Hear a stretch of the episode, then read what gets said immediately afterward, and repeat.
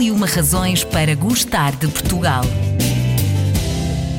Razão número 72. Porto Covo. Nesta edição visitamos um dos meus locais preferidos. É uma pequena aldeia portuguesa no Conselho de Sines. Tem como principal ponto de atração a Ilha do Pessegueiro, mas Porto Covo teve um papel muito importante também na nossa cultura e na nossa história. Existem dois fortes por aqui e um sinfim de achados arqueológicos que hoje pode visitar no Museu da Cidade de Sines. Por aqui pode aproveitar a tranquilidade da aldeia que vive sobretudo da pesca. E quem nos conta mais é Nuno Mascarenhas, presidente da Câmara Municipal de Sines. Porto Covo é uma das razões para gostarmos de Portugal? É, sem dúvida. Eh, eu diria mesmo que Porto Covo é a pérola da costa alentejana. Mesmo. De facto, uma aldeia com características únicas que se insere numa região que tem uma particularidade, para além de ser uma costa fantástica, é também uma região que está inserida num parque natural eh, do Sudoeste Alentejano e Costa uhum. Vicentina, ou seja, uma das zonas mais bem preservadas do sul da Europa. Eh, isso, de facto, faz com que aquela aldeia seja única. Portanto, para além das características um, ehm, e de ser um excelente cartão de visita, uhum. Eh, é muito próximo de Porto Covo que se inicia esse parque natural que vai até, até Burgal. Portanto, Porto Covo, para uhum. além dessas características únicas, possui praias fantásticas. Entre elas, praias... uma das dez mais belas do mundo, consideradas pela Huffington Post. A, a Samoqueira. É verdade. é verdade. Como é que é para vocês terem esta distinção numa das vossas praias? Uma praia extraordinária, pequenina até, mas de facto premiada assim por uma, uma publicação internacional, é verdade. É, em determinadas épocas do ano, uhum. Eh, quem do cimo da falésia olha para aquela praia, vê que a própria água tem uma tonalidade diferente, muito por força também daquelas rochas, mas uhum. também das algas que surgem uh, agarradas às rochas, que são diferentes das outras praias. É de facto uma praia fantástica e, e o próprio enquadramento da praia é, é, fora do vulgar. Para além disso, Porto Covo, que foi considerada também uma das, das sete maravilhas aldeias é de Portugal, foi uma das finalistas das aldeias de mar, tem outros espaços que são de facto paradisíacos. Recordo, por exemplo, quem estiver junto à Ilha do Pessegueiro, naquela praia, junto ao Forte, uhum. uh, e no final da tarde conseguir ver o, o pôr do sol e a ilha ao fundo, tem de facto uma imagem que não é fácil de repetir no nosso país. Quer é dizer, não, não existem muitos locais com uhum. aquelas características. A Ilha do Pessegueiro é de facto um local fantástico com uma beleza incrível. No que toca à parte histórica, Sr. Presidente, eu sei que foi por aqui, mais ou menos, Ilha do Pessegueiro, Porto Covo, que começaram a chegar os primeiros povos, nomeadamente alguns piratas até que abarcavam ali.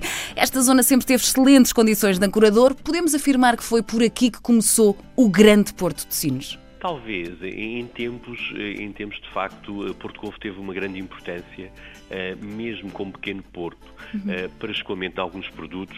Nós eh, publicámos recentemente uma monografia do Conselho de Sines e, de facto, existem vários documentos que o comprovam, não só para escoamento, sei lá, de, de carvão, de alguns metais que vinham das, das minas de, do Cercal e de outros locais do Alentejo, como também de laranja e de outros produtos produzidos na, na região. E, de facto, há esses vestígios que são que são fantásticos. O forte que foi construído para ser um, um local que pudesse proteger a costa, portanto, uhum. com essa finalidade. Um outro forte que existiu na própria ilha do Pessegueiro tornavam uh, esta zona como uma zona interessante, mas difícil de aceder por parte dos piratas. uh, obviamente que existe uma série de histórias que se contam em volta destes, destes fortes, uhum. mas é um facto que ficaram até os nossos dias estes vestígios e era importante também valorizá-los. Nós temos tentado junto das entidades do Estado uhum. que alguns destes espaços passem para a posse do município, ou pelo menos para a nossa gestão. Vamos ver se é possível fazer, porque de facto é possível rentabilizar esta costa sem criar grandes construções ou grandes, grandes povoações, que uhum. não é uhum. esse o nosso objetivo, é manter Porto Covo como existe atualmente, mas valorizando uh, criando condições para quem nos visita, também para as pessoas que ali habitam. Senhor Presidente, é essencial para Porto Covo que também cresça, à semelhança do que tem passado em outras regiões do país, que com o crescimento do turismo temos notado algumas regiões que não eram tão fortes estão a ganhar, de facto, também muita visibilidade. Para Porto Covo é importante que também aconteça esta mudança Ou é mais importante que se mantenha assim uma zona turística um bocadinho mais escondida, digamos assim? Porto Covo tem, tem já o seu plano de urbanização bem definido. Nós sabemos o que é que pode crescer nos próximos anos. Obviamente tem condições para ter uma unidade hoteleira que certamente no próximo ano eh, já existirá junto à Praia Grande, Porto Covo, que é essencial para ter oferta, embora o turismo em Porto Covo também seja muito aquele turismo que é feito do alugar do quarto, Sim. da casa, sempre foi assim ao longo é de 20, 30, 40 anos. Uhum. Eh, de facto, as pessoas que ano após ano eh, iam ao Porto Covo e que não tinham hotéis, nem nunca tiveram, iam para as casas dos particulares. E esse uhum. turismo mantém-se uhum. até aos dias de hoje, apesar de algum crescimento, mas não podemos comparar com aquilo que se passou noutros locais do nosso país, como Vila Nova de Mil Fontes, ou mesmo o Algarve, uhum. onde não existe de facto uma construção eh, que ponha em causa a sustentabilidade e também as características únicas que aquela aldeia tem com a sua Praça Pombalina. É de facto uma aldeia fantástica e que oferece, tal como a cidade de Sines, uma gastronomia riquíssima, uhum. Eh, uma vez que eh, aquela costa é propícia a bom marisco, a bom peixe, e isso naturalmente faz as delícias de quem, de quem nos visita. E faz mesmo. E quem é que visita mais Porto Covo? Conseguimos ter uma ideia? São portugueses ou são estrangeiros também? Grande parte são portugueses. Nós temos assistido,